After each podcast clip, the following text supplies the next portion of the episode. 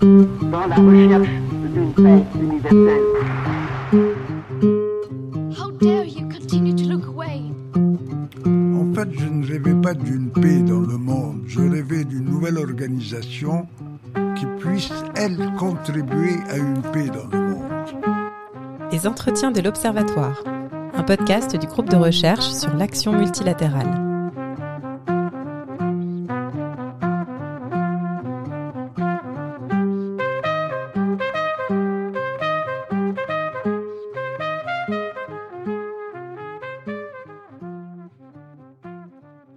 Bonjour à toutes et à tous. L'Observatoire des organisations internationales, c'est aussi vous proposer un décryptage régulier de l'actualité du multilatéralisme.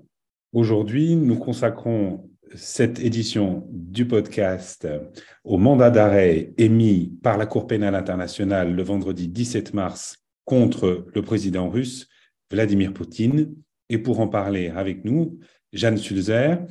Jeanne Sulzer, merci euh, euh, de nous rejoindre aujourd'hui sur le podcast de l'Observatoire du multilatéralisme.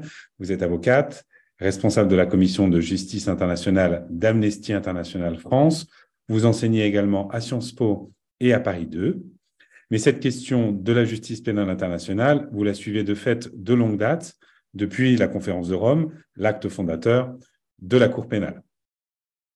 Bonjour Charles, oui, tout à fait. Je, suis euh, les questions de justice internationale depuis 1998, euh, une année euh, charnière puisque c'est la, création du statut de la Cour pénale internationale, l'adoption du statut de la Cour pénale internationale, mais aussi l'arrestation de, de, Pinochet par les autorités britanniques. Et donc depuis, j'ai suivi les négociations sur la Cour pénale internationale et instruments normatifs qui sont venus renforcer le cadre procédural de la CPI, euh, les éléments des crimes, le règlement de procédure et de preuve, euh, en tant que représentante de la Fédération internationale des droits de l'homme, euh, organisation à laquelle j'ai travaillé pendant six ans, donc de 98 à, à 2004. Merci. Parlons tout de suite du sujet qui occupe l'actualité de la Cour pénale internationale, le mandat d'arrêt émis contre Vladimir Poutine le 17 mars. Lorsqu'on évoque ce mandat, ce mandat d'arrêt, de quoi parle-t-on exactement? Alors, on est euh, déjà on est dans, le cadre d'une procédure devant la Cour pénale internationale, qui, il faut le rappeler, est une cour qui a vocation à être complémentaire des juridictions nationales. Euh, pour qu'elle soit compétente, la CPI, il faut que l'État euh, sur le territoire duquel le crime est commis ou l'auteur présumé soit un État parti au statut de la CPI. En l'occurrence, on sait que donc, la Russie n'est pas un État parti à la CPI, mais, l'Ukraine a depuis 2014 reconnu une compétence ad hoc euh, de la Cour pénale internationale. Donc c'est depuis les, événements après Euromaidan et euh, euh, le Donbass. Donc la CPI, en fait, elle enquête au niveau préliminaire, avant l'ouverture d'une enquête, dans un examen préliminaire. Depuis 2014, elle s'intéresse à la situation en Ukraine. À la suite de, l'invasion, l'année dernière, de la Russie euh, en Ukraine, il y a eu un mouvement extraordinaire, jamais vu, de 42 États qui ont saisi la CPI, euh, lui demandant, 42 États partis, dont la France et l'ensemble des pays euh, de l'Union européenne, lui demandant d'ouvrir une enquête ce qu'elle a donc fait. Et donc, on a eu l'ouverture d'une enquête dès la fin du mois de février de l'année dernière. Depuis, donc, il y a eu un certain nombre d'actes pris par le bureau du procureur. Donc, c'est Karim Khan qui est procureur euh, depuis, euh, depuis l'année dernière euh, de la CPI pour une durée de 9 ans de nationalité anglaise. il a eu une équipe qui, a été étoffée, un soutien extrêmement impressionnant, à la fois financier, en ressources et en nature aussi, par des, États qui ont, sont venus renforcer la possibilité pour la CPI d'enquêter sur sur les crimes euh, présumés commis euh, en Ukraine. Et il a, euh, le 22 février, Karim Khan, requis auprès de la chambre préliminaire, qui est là pour faire le checks and balance, qui est là pour donc équilibrer les pouvoirs exorbitants du, du, procureur. il est venu demander à la chambre préliminaire l'autorisation de délivrer des mandats d'arrêt dans le cadre de la situation en Ukraine. Alors, ce qui est déjà est très intéressant, c'est la rapidité avec laquelle euh, ces mandats d'arrêt ont été émis. Donc euh, un petit peu moins d'un an après, euh, non pas donc, donc l'ouverture d'une enquête devant la CPI, même si ça faisait depuis 2014 que la CPI s'intéressait à l'examen préliminaire de la situation en Ukraine, c'est allé très très vite, avec un focus assez particulier. Donc le 22 février, le procureur demande à la chambre préliminaire, la chambre préliminaire autorise la délivrance de mandat d'arrêt. Euh, c'est donc le, le, président de la CPI et non pas le procureur qui annonce l'émission de ces deux mandats d'arrêt deux mandats d'arrêt, donc l'un contre euh, le chef d'État actuel euh, russe, euh, Vladimir Poutine, président de la Fédération de Russie, mais aussi un deuxième mandat d'arrêt contre Maria Lyova Belova, qui est commissaire aux droits des enfants auprès du cabinet du président de la Fédération de Russie. Donc ces deux mandats d'arrêt qui ont été donc autorisés par la Chambre préliminaire, qu'est-ce que ça veut dire? Ça veut dire que la Cour estime euh, qu'il y a, euh, au regard des éléments de preuve recueillis et analysés euh, et soumis par le bureau du procureur, des motifs raisonnables de croire que la responsabilité pénale individuelle du président de la République et de la commissaire aux droits des enfants est engagée. Donc on est à ce stade-là donc du niveau de preuve requis pour deux crimes très spécifiques d'une part, la déportation illégale et le transfert d'enfants ukrainiens des zones occupées en Ukraine vers la Fédération de Russie, et d'autre part, euh, le transfert direct ou indirect d'une euh, population en dehors du territoire occupé. bref, il s'agit en réalité à peu près de la même chose sous une qualification juridique un tout petit peu plus précise. Il s'agit de crimes de guerre qui sont visés, deux crimes de guerre, des articles 8, 2 à 7 et 8 du statut de la Cour pénale internationale. Euh, sont visés donc uniquement, je cite uniquement, non pas que ça ne veut pas dire qu'il y ait, je ne parle pas de la gravité, mais uniquement ces crimes-là, donc les crimes de déportation d'enfants vers la Russie, au regard de deux modes de responsabilité. La responsabilité pénale individuelle directe du président de la Fédération de Russie, Vladimir Poutine, mais aussi la responsabilité en tant que chef supérieur, et c'est intéressant de le noter, que font partie donc des charges contre lui le fait qu'il n'aurait pas exercé le contrôle sur ses subordonnés s'agissant de ces crimes présumés. Donc on en est euh, là euh, aujourd'hui euh, à la suite de l'émission de ces mandats d'arrêt par la CPI, donc pas uniquement, encore une fois, du PROC, mais autorisé par la Chambre préliminaire de la Cour. Merci beaucoup. Cette décision, c'est donc deux mandats d'arrêt.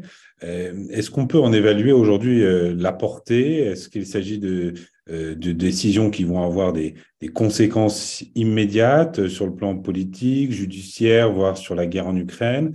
Ou c'est plutôt un processus de long terme qui est engagé? Des conséquences immédiates juridiques, oui. Des conséquences théoriques juridiques, oui, immédiates, dans la mesure où 123 États sont États partis au statut de la Cour pénale internationale, c'est pas rien. Euh, sur ces 123 États, tous ont une obligation de coopérer avec la Cour. C'est une obligation générale de coopération. Les États doivent coopérer pleinement avec la Cour dans les enquêtes et les poursuites qu'elle mène pour les crimes qui relèvent de sa compétence. Ça veut dire concrètement que si euh, l'un d'entre eux euh, sort du territoire de la Fédération de Russie pour des déplacements professionnels ou autres et se retrouve sur le territoire d'un État parti, cet État parti a l'obligation d'exécuter le mandat d'arrêt de la CPI et donc de remettre, parce qu'on parle de remise euh, devant la CPI, non pas d'extradition, de remettre euh, ces personnes devant la Cour.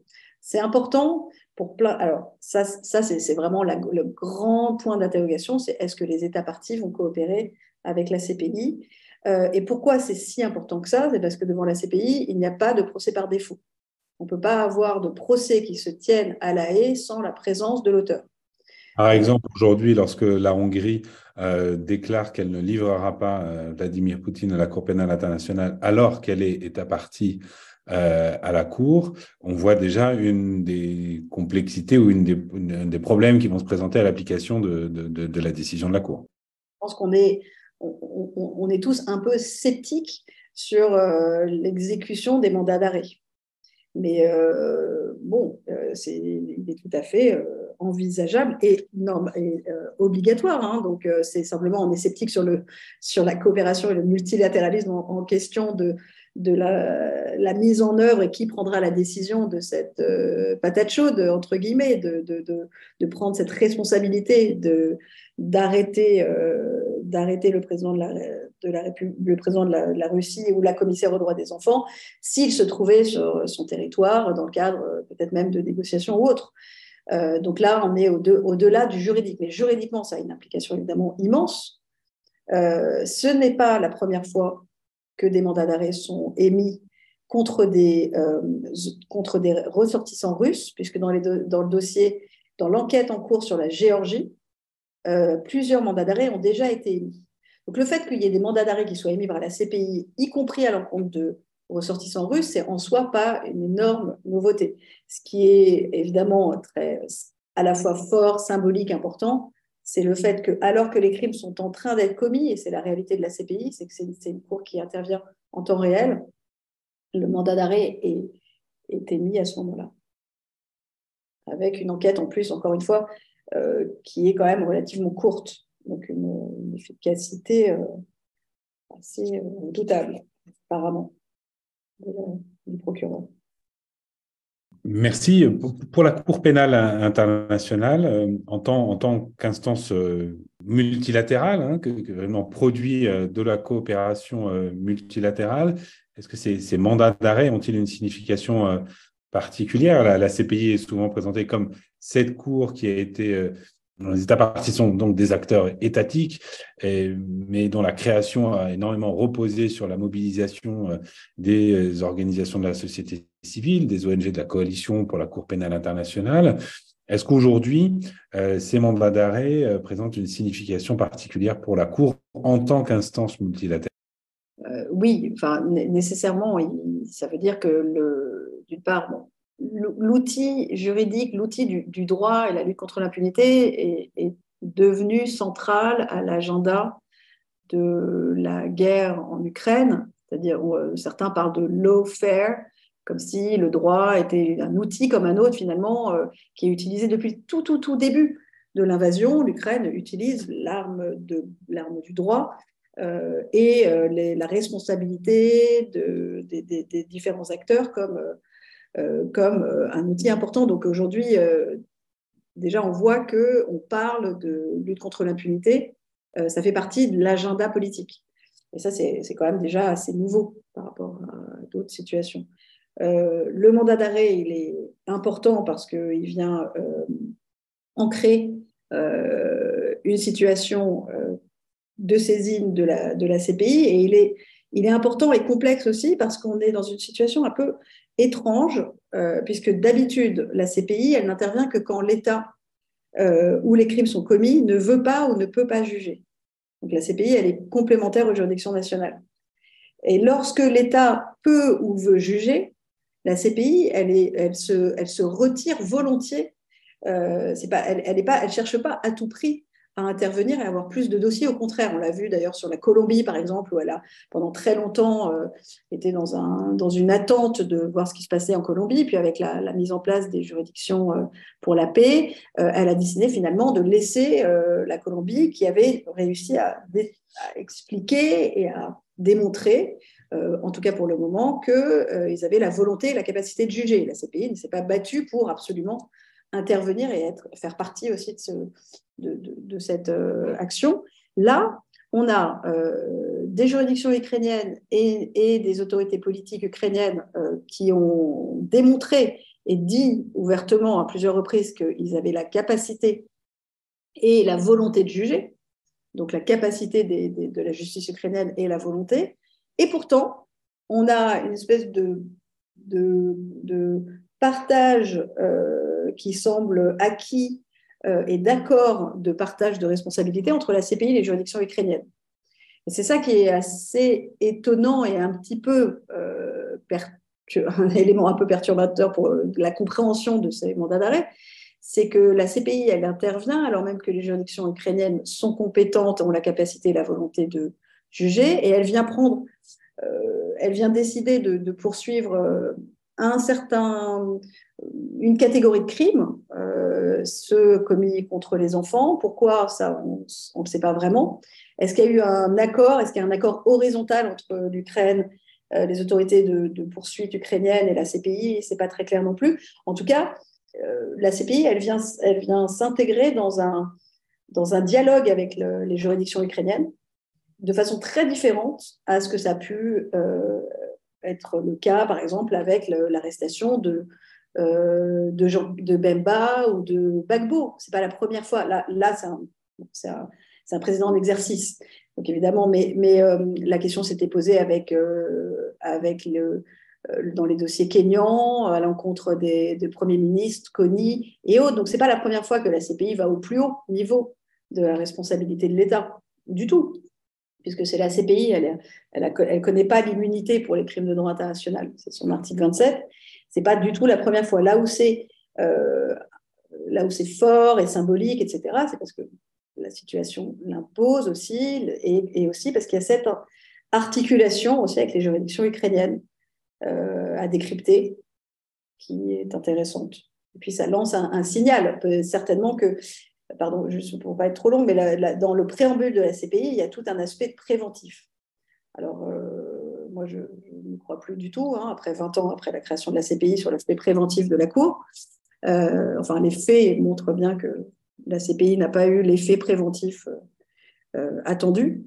Néanmoins, peut-être que la délivrance d'un mandat d'arrêt vise aussi à lancer un signal que les personnes ne resteront pas punies. Après, c'est difficile de dire quelle est la réaction officielle des, des autorités russes. Est-ce qu'ils vont euh, arrêter de voyager, par exemple, de se déplacer ou pas? Une décision donc de la Cour pénale internationale qui reste à suivre, notamment euh, dans sa mise en œuvre, on l'aura bien euh, compris. Et nous aurons l'occasion ici d'en reparler, puisque l'actualité de la justice pénale internationale, c'est aussi le décryptage de l'actualité multilatérale que vous propose l'Observatoire euh, du multilatéralisme. Euh, Jeanne Sulzer, merci beaucoup euh, d'avoir été avec nous pour cette édition du podcast de l'Observatoire, une initiative du GRAM, du groupe de recherche sur l'action multilatérale, qui regroupe 11 laboratoires de recherche. Merci. Merci beaucoup.